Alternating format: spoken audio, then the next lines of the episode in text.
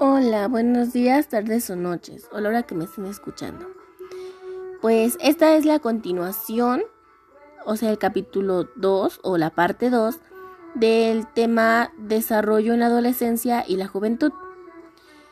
Pues bien, la idea más general y habitual del término adolescencia tiene relación con la franja de edad, un lapso de vida en que se completa el desarrollo físico del sujeto y ocurre una secuencia de transformaciones psicológicas y sociales.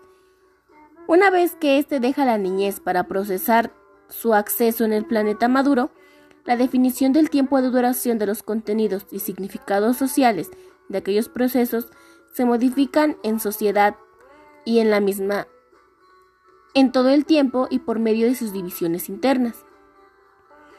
Además, solo en varias formaciones sociales en que la adolescencia se configura como un lapso destacado, es decir, surge como una categoría con visibilidad social. La adolescencia no es un don, se pierde con la era. La clase social con cualidades concretas se expresa de diferentes modalidades según las características históricas sociales de cada persona. Esto implica la probabilidad de mirar a, la adolescencia como una frase de la vida que tiene sus propias oportunidades, restricciones, entendiéndola no solamente como un lapso de moratoria y preparación para la vida adulta. El manejo de papeles predeterminados de la misma forma que define el punto de la vista tradicional. El esto constituye la identidad generacional. Los contenidos que originan la identidad generacional involucran métodos de vida, específicamente prácticas sociales, juveniles y comportamientos colectivos.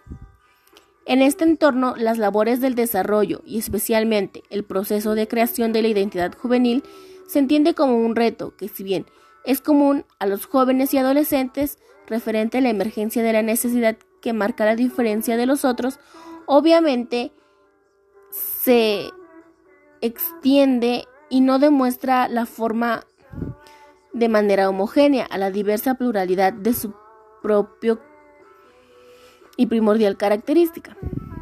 De tal modo que el concepto de transición enfatiza la adquisición de capacidades y derechos asociados en edad adulta. El desarrollo personal y la individualización se ven como procesos que se apoyan en el aprendizaje y una de las determinadas normas culturales como requisitos previos a convertirse y de ser considerado como un miembro de la sociedad con todas sus consecuencias. El concepto individualización acentúa en que es el sujeto joven el que tiene que constituir su propia biografía, sin tener que poder apoyarse en los contextos, contextos estables. Esto no significa, sin embargo, que ya no importan los condicionamientos y el origen social. De allí la relevancia de incorporar en el análisis la noción del capital y las especies de capitales.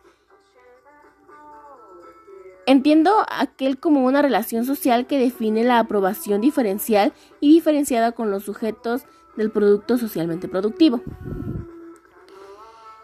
Pues esto sería todo. Espero que les haya gustado esta segunda parte de nuestro tema. Nos vemos en la siguiente.